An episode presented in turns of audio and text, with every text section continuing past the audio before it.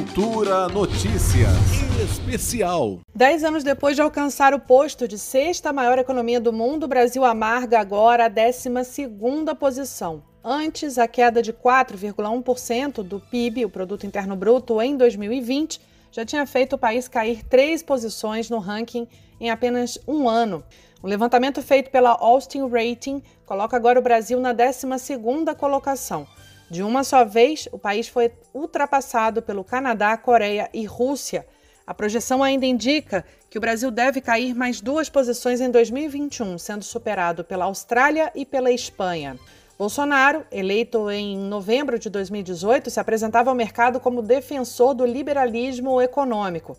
Tão logo assumiu, implementou a contra-reforma da Previdência e avançou com as privatizações. Mas essas e outras medidas levaram o país em 2019, mesmo antes da pandemia, à desaceleração da economia, que cresceu apenas 1,1% contra 1,3% em 2018, ainda no governo Temer. A crença na autorregulação do mercado de Bolsonaro e seu ministro da Economia, Paulo Guedes, evidenciam agora estragos econômicos e sociais.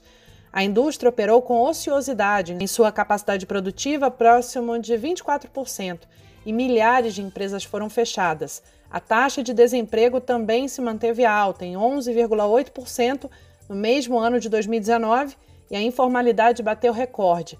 Os resultados da economia brasileira em 2019 geraram desconfiança do setor produtivo em relação ao governo Bolsonaro, já que naquele momento a economia mundial não sofria nenhuma grave crise e não havia ainda a pandemia.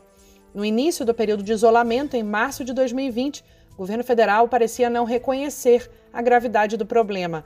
O ministro da Economia chegou a afirmar que o Brasil poderia crescer entre 2% e 2,5% e voltou a bater na tecla das privatizações e reformas. No mesmo ano em que Paulo Guedes insistia na autorregulação do mercado, o governo de Donald Trump abandonou a ideia de autorregulação e decidiu adotar políticas de intervenção estatal. Trump anunciou a intervenção na economia com a injeção de mais de um trilhão de dólares e ainda prometeu o envio para a casa dos cidadãos americanos de um voucher de mil dólares como auxílio emergencial no início da pandemia, numa tentativa de evitar a desaceleração da economia.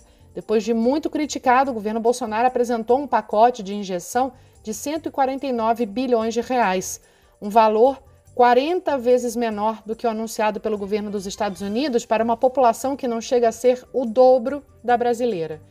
Lembrando que em 2011, no governo da recém-impossada Dilma Rousseff, que sucedeu dois mandatos de Lula, a economia brasileira estava em sexto lugar no mundo, atrás apenas dos Estados Unidos, da China, Japão, Alemanha e França. Juliana Medeiros para Cultura FM. Cultura Notícias Especial.